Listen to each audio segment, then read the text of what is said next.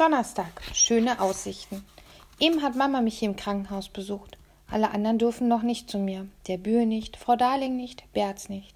Der Kiesling und der Mommsen auch nicht, obwohl ich es nett finde, dass beide sich nach mir erkundigt haben. Selbst Oskar lassen sie nicht rein. Ich sehe ihn erst morgen. Und alles nur wegen einer kleinen Gehirnerschütterung. Da unten lauert die Presse. Mama stand an meinem Einzelbettzimmerfenster und guckte nach draußen. Die stehen runter bis zum Landwehrkanal. Werde ich jetzt berühmt? Sie seufzte. Das wird sich nicht vermeiden lassen. Du und Oskar, aber nur für ein paar Tage. Wir leben in einer schnellen Welt, die schnell vergisst. Als sie reingekommen war und mich ohne ein Wort vorsichtig in die Arme genommen hatte, hatte ich sofort angefangen zu heulen. Sie trug schwarze Sachen, in denen sie aussah wie ein kleines Stückchen Mitternacht, und ihr Gesicht war ganz bekümmert gewesen. Alles meine Schuld, hatte ich gedacht, aber das stimmte nicht. Onkel Christian war gestern gestorben. Ich wusste, dass Mama sich nicht gut mit ihm verstanden hatte, aber immerhin war er ihr Bruder gewesen. Mama war nur wegen mir nach Berlin zurückgekommen für ein paar Stunden. Jetzt musste sie wieder nach unten links wegen der Beerdigung und so weiter. Sie tat mir wirklich leid. Aber ich freute mich auch ein bisschen, dass Onkel Christian nun doch ohne mich in einem Sarg liegen würde. Für ihn war es sicher auch bequemer. Weißt du, was das Verrückte ist? Sagte Mama jetzt und kam vom Fenster zu meinem Bett, um sich auf den Rand zu setzen. Das Verrückte ist, dass Christian mir alles vermacht hat. Er hatte sonst niemanden. Irgendwie traurig, findest du nicht? Was heißt vermacht? Vererbt. Sein ganzes Vermögen, Geld, Auto, alles. Sind wir jetzt reich? Wie man's nimmt. Er hatte auch dieses Haus. Müssen wir jetzt etwa umziehen? rief ich erschreckt. Wir müssen nicht. Mama streichelte meinen verbundenen Arm. Sie sah mir fest in die Augen. Aber wir werden. Das war doch wohl die Höhe. Es ist schwierig, mit einer Gehirnerschütterung zu denken. Aber irgendwas in mir dachte ganz von alleine, dass ich Oskar als Freund verlieren würde, wenn ich auf der Karte nach unten links umziehen müsste und Frau Darling und die Müffelchen, dass ich ein anderes Förderzentrum besuchen würde, bevor der Wemer jemals mein Ferientagebuch gelesen hatte dass das mit dem Bühlmama jetzt auf gar keinen Fall mehr klappen konnte und dass es unten links auch garantiert kein Bingo-Club gab. Wie hatte Mama eine solche Entscheidung treffen können, ohne mit mir darüber zu reden? Ich guckte sie empört an und fragte mich, was es da so doof zu grinsen gab. Weißt du, was ich gehört habe? sagte sie langsam, dass in einem gewissen Haus in der Diefe ziemlich bald eine Wohnung frei wird oben im fünften mit Dachterrasse und so weiter. Es heißt, die Aussicht über Berlin sei phänomenal. Es war wie zerschmelzen. Da wohnen wir über dem Bühl, stieß ich aus. Ja, direkt über einem Polizisten. Es war mir immer noch so furchtbar peinlich, dass ich mich im Bühl so vertan hatte.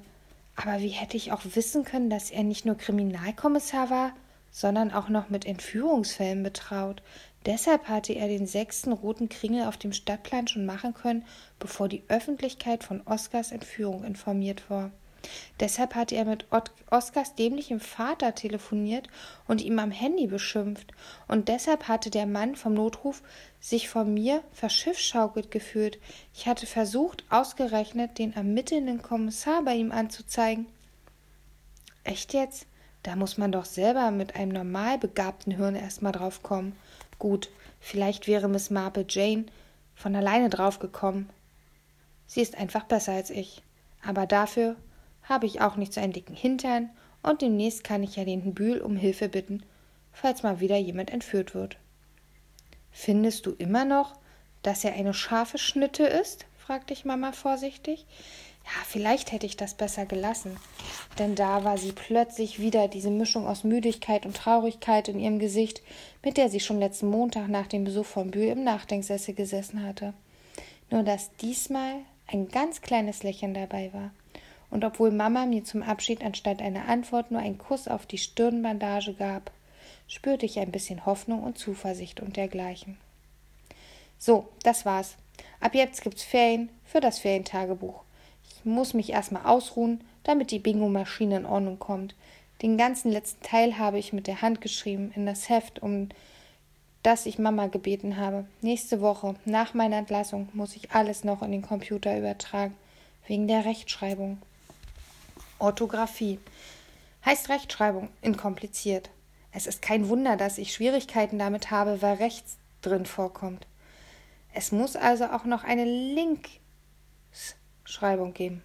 Möge Gott mich davor beschützen. Ich muss mich beeilen, gleich gibt's nämlich Abendessen. Wenn meine Schwester Leonie rauskriegt, dass ich den ganzen Nachmittag heimlich herumgekritzelt habe, gibt es Ärger. Sie ist toll und sieht klasse aus, wie eine Mischung aus Jule und der Pflegerin Cindy, auch wenn ich natürlich ihren Busen noch nicht gesehen habe. Also weg mit dem Heft. Eigentlich habe ich jetzt auch alles erzählt, was es zu erzählen gab.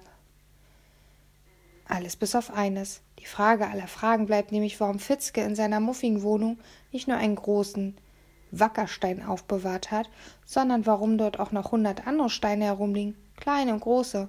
Das stellte die Polizei nämlich fest, als sie ihn vernahm. Aber Fitzke wollte es keinem verraten, auch nicht dem Bühl, obwohl sie doch jetzt Nachbarn sind, und auch nicht denen von der Zeitung und vom Fernsehen, obwohl er jetzt ein Held ist, wie Oskar und ich. Sozusagen die andere Hälfte, ausgerechnet Fitzke. Aber nein, er blaffte bloß alle an.